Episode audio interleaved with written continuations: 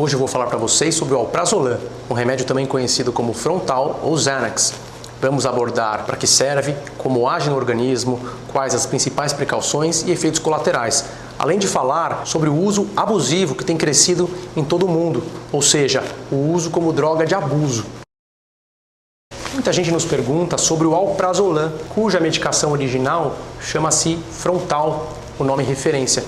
O nome referência nos Estados Unidos é Xanax, Xanax, X-A-N-A-X, que vem aparecendo também muito na mídia e muitas pessoas perguntam por conta de ser uma medicação usada para fins de abuso. Nós vamos falar hoje tanto do interesse médico como dessa questão do abuso desta medicação que é uma das mais prescritas no mundo, inclusive o ansiolítico mais famoso nos Estados Unidos. Claro, lembrando que o nosso propósito é fornecer informação científica baseada em prática clínica, que você possa conhecer mais e discutir com o seu médico, nunca se automedicar.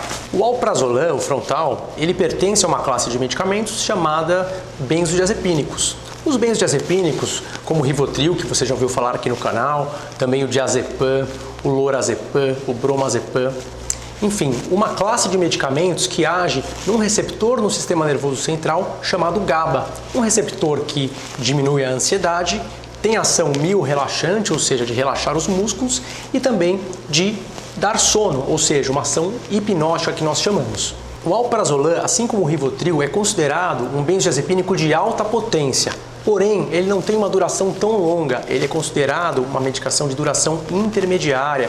Em geral, entre 10 e 15 horas é a meia vida desse remédio, ou seja, ele já começa a decair bastante nesse período. A gente sabe que o alprazolam tem algumas peculiaridades no mecanismo de ação. Uma delas o levou a ser muito utilizado na depressão, mas a gente quer ressaltar aqui que não é um tratamento de primeira linha para depressão e deve ser usado só no curto prazo, para ajudar no comecinho. Ele tem um mecanismo de ação dopaminérgica. Essa ação dopaminérgica, ela acaba estimulando um pouquinho o humor e pode ser positiva para pacientes que tenham depressão e ansiedade e precisam de uma medicação para dormir no início do tratamento. Assim como todos os outros benzodiazepínicos, tem aqueles riscos que nós já falamos aqui no canal: sedação, lentificação do pensamento, perda de memória, aumento da impulsividade, ou seja, uma medicação que atua sobre as vias cerebrais da ansiedade, gerando calma, mas que também atua sobre áreas estratégicas do cérebro, gerando efeitos colaterais. Por isso, o uso em curto prazo é importante. Não estou aqui demonizando a medicação, pelo contrário, é um remédio que veio para substituir os barbitúricos. É uma geração nova de medicamentos comparada aos barbitúricos. É um ansiolítico que, usado por curto prazo, sob supervisão, pode dar conforto no início do tratamento, mas nós temos que ressaltar o risco de abuso e o risco de efeitos adversos e que não é uma medicação indicada para uso a longo prazo. Essa peculiaridade que eu falei para vocês de estimular o receptor GABA e também o receptor de dopamina, o que ajuda um pouquinho no comecinho na depressão, é o que faz esse remédio ser muito usado como droga de abuso.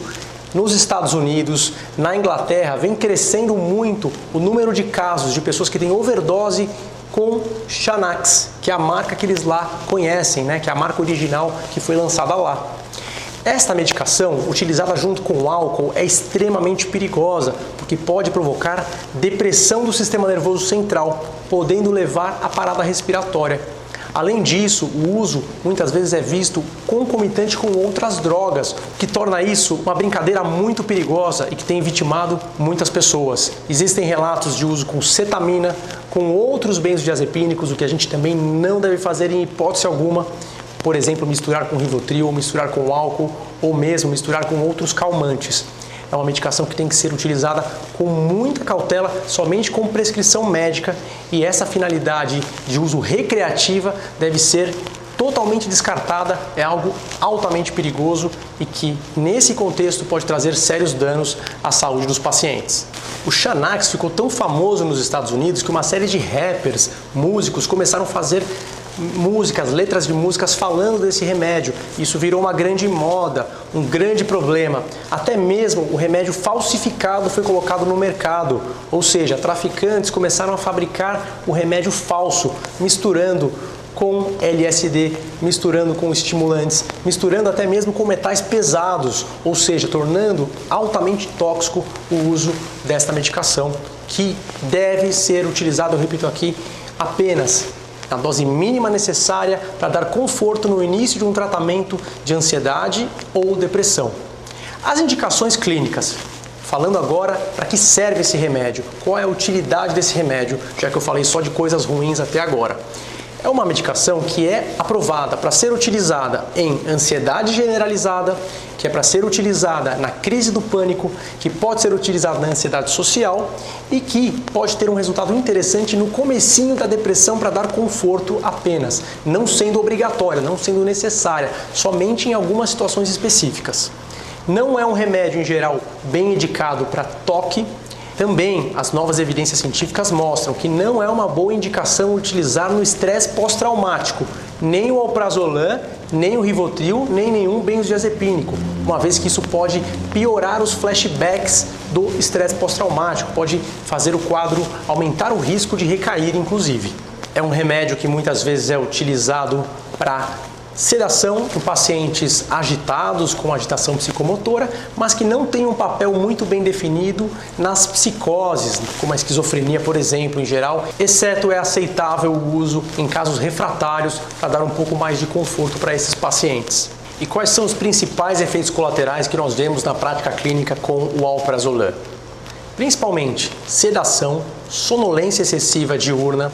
Nós vemos também sintomas de confusão mental, de perda de memória, dificuldade de concentração, algumas vezes dificuldade de equilíbrio, podendo levar a quedas, inclusive fraturas em idosos. Risco também para quem opera máquinas ou dirige veículos. Não pode ser utilizado nessas situações. É um remédio que pode lentificar o reflexo e fazer também com que o equilíbrio seja prejudicado podendo levar a acidentes sérios. Também como efeitos colaterais temos visão turva, principalmente no início, efeitos colaterais sobre o trato gastrointestinal como náusea, diarreia, pode também acontecer, alterações sobre a libido, sobre a função erétil, também um problema que pode acontecer e também não podemos esquecer da impulsividade que pode ocorrer, uma reação paradoxal que nós chamamos, ou seja, o paciente ao invés de ficar mais calmo, fica mais agitado, fica mais agressivo. Por quê? Porque além de acalmar aquelas áreas cerebrais ligadas à ansiedade, ele também deprime áreas que controlam os impulsos e isso pode levar sérios problemas, por exemplo, em pacientes borderline ou com outros transtornos de impulso. Então, uma medicação que sempre deve ser utilizada com supervisão médica adequada. Podemos também ressaltar que o uso a longo prazo pode levar à depressão. É isso mesmo, apatia, uma síndrome amotivacional pode ocorrer. Ou seja, aquele efeito de ação na dopamina que eu falei, que estimula um pouquinho, é uma coisa muito, muito fugaz, apenas no início e que não é relevante para o tratamento da depressão a longo prazo. Ou seja, a ideia aqui é apenas um tratamento de curto prazo para conforto, a gente tem que reiterar essa ideia. O que é que nós encontramos no mercado aqui no Brasil? Nós encontramos o nome do Alprazolam como genérico, o nome do Frontal, também do Alpraz, que também é bastante encontrado, além de outras marcas menos conhecidas. As doses mais comumente encontradas são de 0,25, 0,5, 1 mg e 2 mg. Lembrando que 1 mg de alprazolam, em média, equivale a 2 mg do Rivotril, ou seja, é um remédio ainda mais potente que o Rivotril. Por isso, doses muito cuidadosas devem ser utilizadas. É preciso pensar aquela dose mínima eficaz naquele tempo curto de possivelmente duas, três, quatro semanas no máximo no início do tratamento de um quadro de ansiedade, no início de um tratamento de um quadro de pânico. Também, é claro, é um remédio que pode ser utilizado para tratar epilepsia, porque ele também tem uma ação anticonvulsivante, embora não seja tão comumente utilizado para essa finalidade. Existem outras medicações, como o clobazam, que em geral são mais indicadas para prevenir crises epiléticas, além, é claro, dos outros remédios de primeira linha para essa finalidade. Nós encontramos também no mercado o frontal XR. A gente sabe que o frontal comum, o efeito principal dele dura até 6 horas sendo que o início em torno de 30 minutos. Já o frontal XR demora um pouquinho mais para fazer efeito, mas o efeito principal pode durar cerca de 10, 11 horas em média, ou seja, é uma apresentação para quem busca um efeito sobre a ansiedade mais a longo prazo, cobrindo a maior parte do dia, assim como faz o Rivotril. Sabemos que a dose usual é de 0,25 a 3 miligramas, sempre devemos procurar utilizar a melhor dose eficaz. É uma medicação que, quando bem utilizada, e nas circunstâncias em que existe uma indicação e com o monitoramento correto, é sim uma ferramenta útil.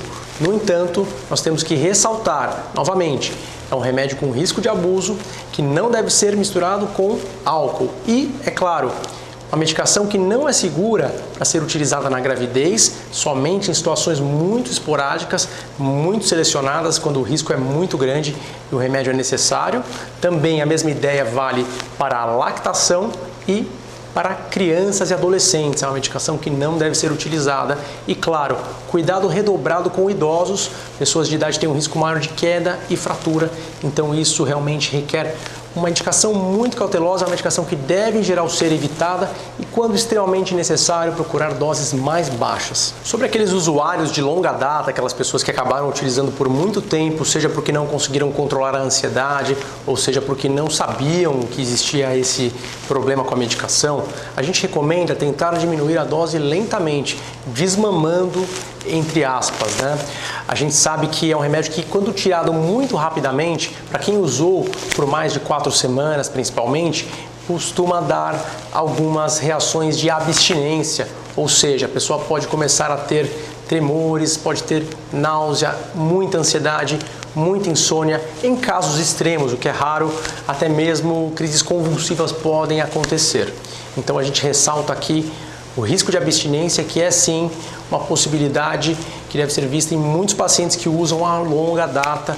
Então a gente precisa realmente ter muito cuidado com essa medicação na hora do desmame. Então, em resumo, é uma medicação útil, mas que requer muitos cuidados e deve ser utilizada somente quando extremamente necessário, sob supervisão médica.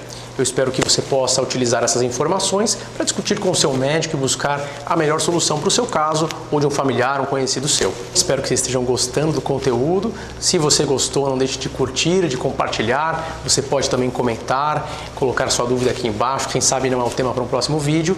E para quem não segue o canal, não deixe de seguir o canal, acionar o sininho das notificações para que você saiba em primeira mão quando chegar conteúdo, quando tiver vídeos novos no canal.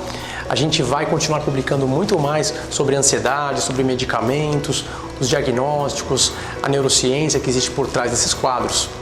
Esperamos vê-lo no próximo vídeo. Tchau, tchau. Um assunto muito sério, mas que até hoje